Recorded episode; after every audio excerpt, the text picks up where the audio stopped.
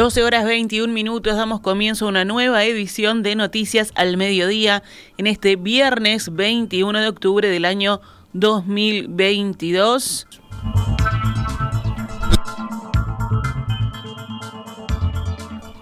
Hoy se llevó adelante una nueva audiencia judicial por el caso Alejandro Astesiano, en el que la fiscal Gabriela Fossati pide una extensión de prisión para el ex custodio presidencial como medida cautelar a la espera del juicio oral. El juez Alejandro Astellanti hizo lugar al pedido de la fiscal y extendió la prisión preventiva dispuesta para Astesiano hasta marzo de 2023. Lo mismo se dispuso para los otros dos principales imputados en la causa, el ruso Alexei Silvaev y el escribano Álvaro Fernández.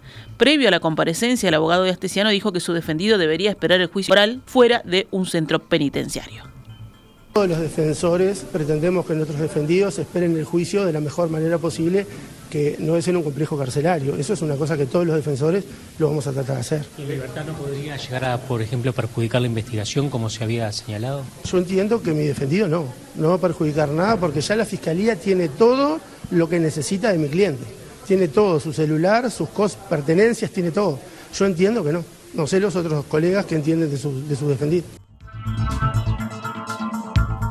Por otra parte, la investigación por el trámite de pasaportes falsos a ciudadanos rusos y ucranianos sigue acumulando dificultades para la Fiscalía de Gabriela Fossati. El gran volumen de información a analizar tiene hace semanas sin dormir y ahora se suma la imposibilidad de contar con un profesional confiable que pueda oficiar de traductor de ruso a español. Según informa el diario El Observador, el abogado del ciudadano ruso Alexei Silvaev, Alberto Rojas, transmitió a Fossati la necesidad de que su defendido tenga un traductor debido a que entiende muy poco español. Rojas le sugirió que sea la hija de Silvaev, que nació en Rusia pero se crió en Montevideo. Fossati le transmitió que eso no iba a ser posible, ella no puede validar esa traducción como confiable y que se enfrentaban en ese sentido a una seria dificultad. En Uruguay no hay traductores oficiales de ruso, solamente hay idóneos. Los idóneos son aquellos de otros idiomas que pueden acreditar sus conocimientos pero que no hicieron la carrera oficial en Uruguay. A su vez, muchos de los traductores idóneos están nombrados en la carpeta de investigación de la fiscal y sospechan que pueden haber oficiado de testigo frente a instituciones públicas para obtener la documentación falsa. Así, elegir uno realmente independiente se dificulta, puesto que aún no terminaron de analizar toda la información. Además, la fiscal le transmitió a Rojas que está convencida de que Silva Ev habla el español suficiente como para entender lo que se le consulta y hacerse entender. Este ciudadano ruso, señalado por Fossati por captar a los rusos y gestionar la documentación, vive en Uruguay hace casi 15 años. El viernes pasado, en audiencia, relacionó los documentos de viaje falsos a personas vinculadas a poderes de inteligencia del país ruso.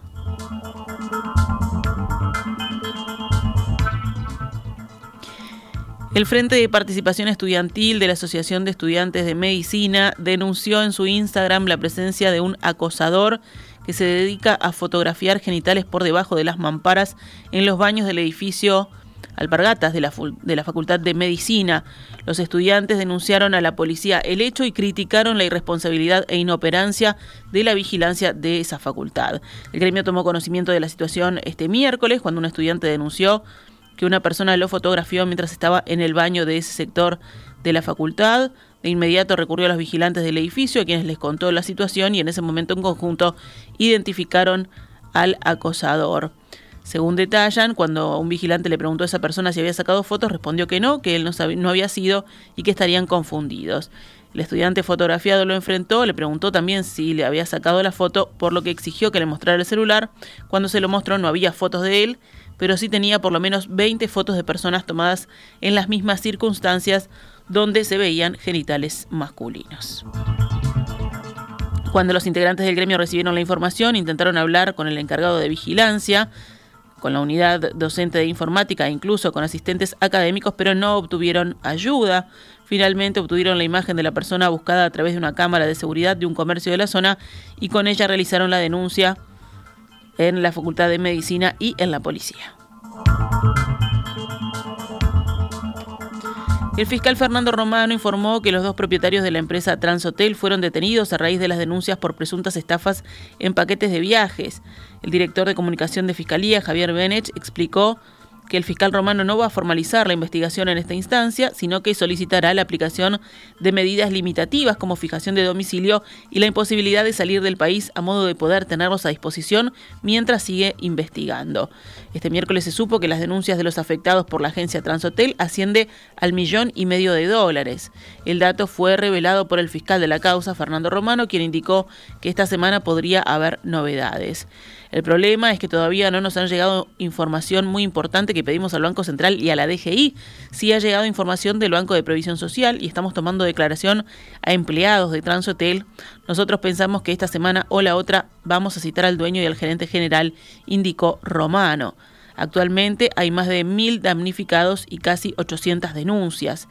Tenemos un monto aproximado arriba del millón de dólares. Hay algunos damnificados que han presentado a nivel civil y a nivel penal, agregó el fiscal. La justicia declaró días atrás el concurso de Transhotel y desplazó a las autoridades de la agencia de viajes por la vía civil.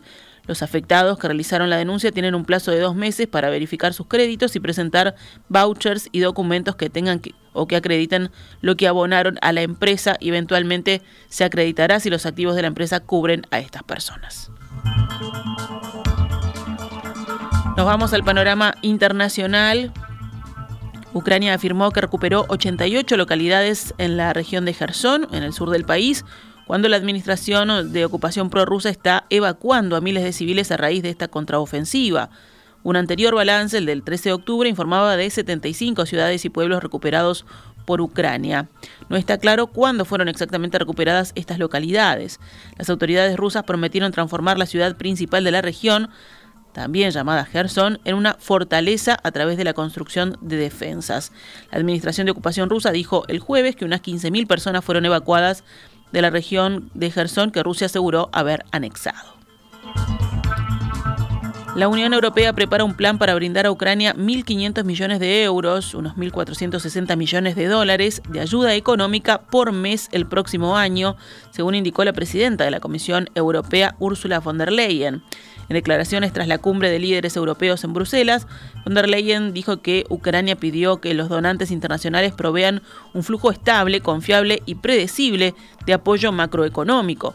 La economía de Ucrania se ha visto destrozada por la invasión rusa que comenzó en febrero y ahora Kiev estima que necesita al menos 4.000 millones de euros en subvenciones o préstamos al mes para garantizar las funciones básicas del gobierno. Von der Leyen dijo que el dinero sería proporcionado por la Unión Europea, Estados Unidos e instituciones económicas internacionales y que de ahora en adelante se enviaría como inyecciones regulares de efectivo.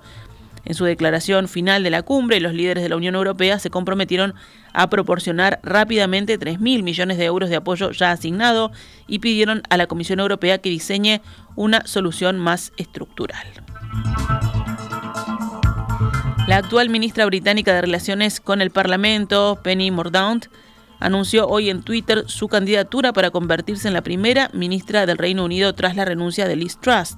Soy candidata para ser la jefa del Partido Conservador y primera ministra para unir a nuestro país, concretar nuestros compromisos y ganar las próximas elecciones legislativas, escribió la diputada de 49 años, ex ministra de Defensa y de Comercio Internacional.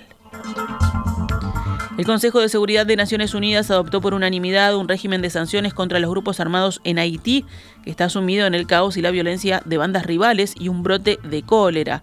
Los 15 miembros de este órgano de la ONU votaron a favor de una resolución presentada por México y Estados Unidos que prevé un embargo de armas, congelación de activos y prohibición de viajes a los principales actores de la violencia en las primeras sanciones de este tipo que adopta este organismo desde 2017 contra Mali. En deportes, un partido abrirá hoy la última fecha del torneo clausura que ya ganó Nacional. El partido es River Plate Montevideo City Torque a las 15.15 en el Zaroldi. Mañana sigue esta última fecha. Defensor Sporting Rentistas a las 16.30 en el Francini. Cerro Largo Peñarol a las 19 horas en el Ubilla de Melo. El domingo 23, Plaza Cerrito las 13.30 en el Prandi. Fénix Liverpool a las 16 horas en el Capurro y ella el ganador del torneo nacional enfrenta a Danubio a las 19 y 30 en el Gran Parque Central. Finalmente el lunes 24 Boston River Wanderers a las 16.15 en el Estadio Juan Antonio Lavalleja de Trinidad y Albion Deportivo Maldonado a las 16.15 en el Zaroldi.